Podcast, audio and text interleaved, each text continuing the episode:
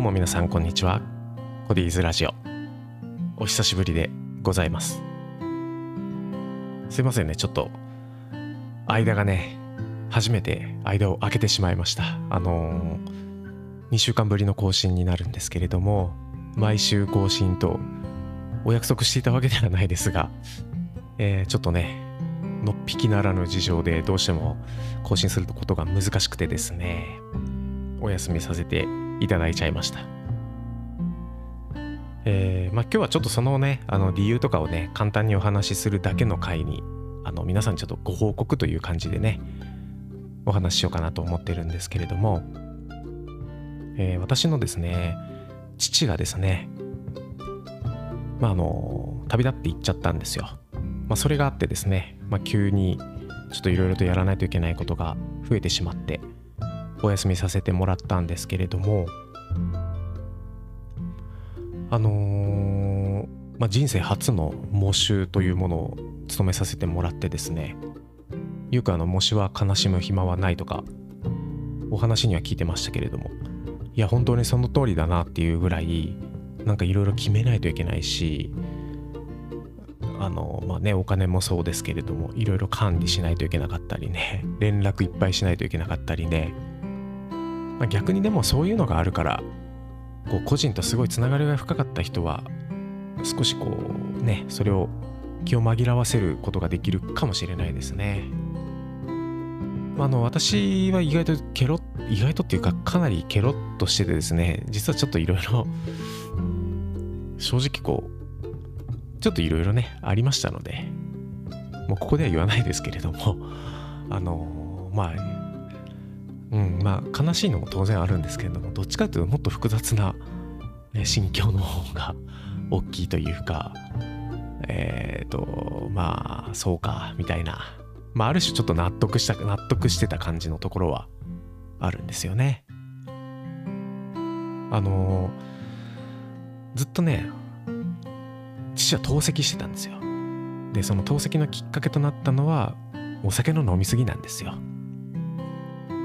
まあ、だからですね、うん、まあ、なるべくしてなってしまったというか、あんな飲み方してたら、そらいつかは体は壊すよねっていう飲み方をしてたんですよね。もう僕がすごいちっちゃい時から、もうなんかそういう姿しか見てないのを僕もなんか脳裏に焼き付いてますし、まあね、ちょっとお世辞にもね、もちろんその優しいいいお父さんだったと思いますけれども、褒められたところばかりではない。っていうのが僕の中にはあって。えー、まあだからねある意味こう反面教師にした部分はたくさんあります。ねだって模試って本来配偶者がするんでしょ？そそういうねもちろんそうじゃないケースがたくさんありあると思いますが。うんまあ僕がやってるってことはそういうことですしね。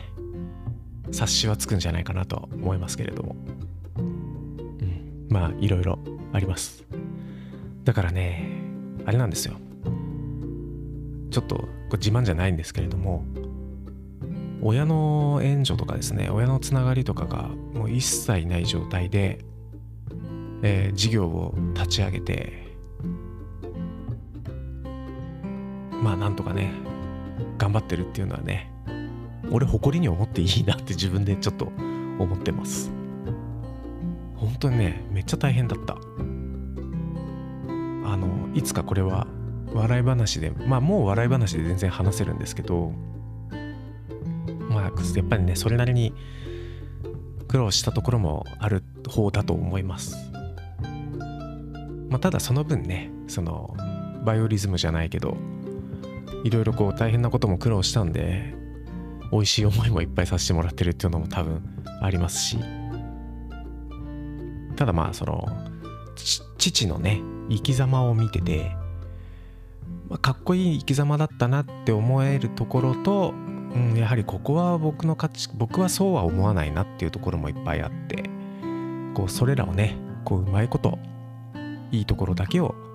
こう次の世代にねうちの子供たちにもね引き継いでいけるように立ち回っていかないかなっていうふうに思ってます。まあ、なのでですね、一つ言えることは、まあそんなこう大酒飲みの父を見てて僕も、まあ、その遺伝子持ってるなと思って二十歳からお酒飲み始めたらまあ案の定順調にこう大酒飲みの道を進んでる自覚があったんですよ。それでこうふとねある日おやばいなと。俺このままだったらお父さんみたいになるなと思ってどっかでお酒を一回断ち切らないと同じような状況になってしまうかもしれない。とこう自分の中でねすごいこう危機感がねわーってこう危機フラグがすごい立った時があったんですよ。でそのフラグをそのねフラグを自分で信じてよしちょっとしばらくやめようと思ってやめてみたっていうのがまあきっかけとしてすごい大きいんですよね。なんかですねやっぱりこう結構アルコールとかずっと飲んでるといろいろこうまあ麻痺しちゃってそれってそのアルコールのねある種一つの作用なんですけれどもなんかそうやってこうパッと思いついたこれこのままだとまずいんじゃないかなとかそういう気持ちすらもですねまあいっかっつって蓋して飲んじゃうぐらいあのアルコールってやっぱりこう依存性が高くてですねそういうふうにこう脳が思うようにある種こうちょっと仕向けようとするというかあの何ていう表現だったかな。なんかね快楽物質じゃないんですけど脳に脳の報酬か脳の報酬体系っていう報酬その報酬ってあれですよ。そのお金とか何ていうのか喜ぶものね。本人が喜ぶものを報酬って呼ぶんですけど呼ぶ呼ぶとして、えー、その報酬系の脳のこうシナプスって回路があるじゃないですか。その報酬系をねお酒飲むと報酬系のシナプスがめっちゃ働くようになっちゃうんですよ。これお酒だけじゃなくていろんな薬物そうらしいんですけどそれによって要はその報酬が欲しいと。報酬が欲しいから、えー、飲んでしまうと。いうふうにあのー、まあ、脳が変わっちゃうんですよね。脳のこう働き方がちょっと変わっていくというか。でそれがエスカレートしていくと俺は何々を頑張ってるから報酬をもらう権利があるんだみたいな風にこう思考回路が変化していってでそのもらえる報酬というのがアルコールだったり薬物だったりみたいな風になっていくらしいんですよね。僕もちょっとお医者さんじゃないんでそれがこうあの私の話はちゃんと話半分に聞いてもらう必要はあると思うんですけど、まあ、だからこう長年飲んでるとそんな風にこう脳のね考え方とかにも変化が出てきてしまうしあの脳萎縮って言ってね脳みそ自体がちょっとそのアルコールの成分によって溶けていったりとかねそういうことも言われますのでこう長く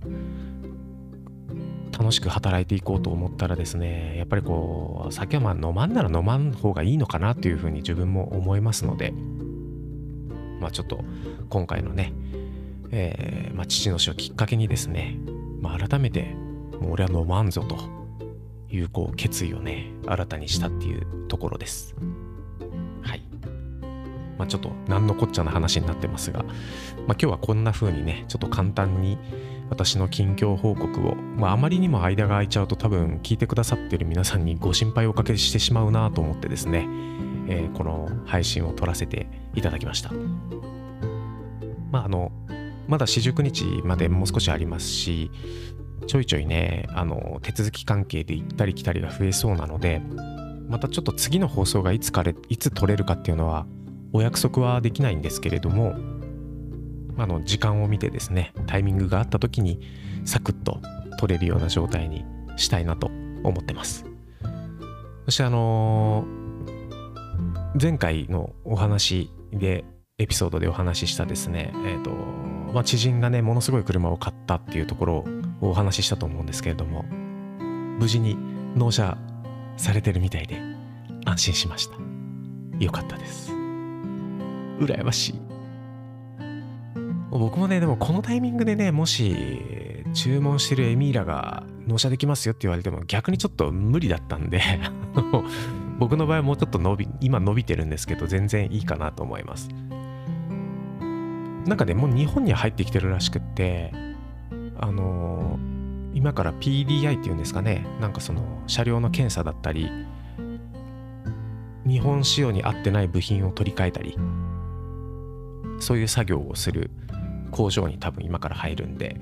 まあおそらく10月11月12月の年内にはなんとかなるんじゃないかなと思ってます。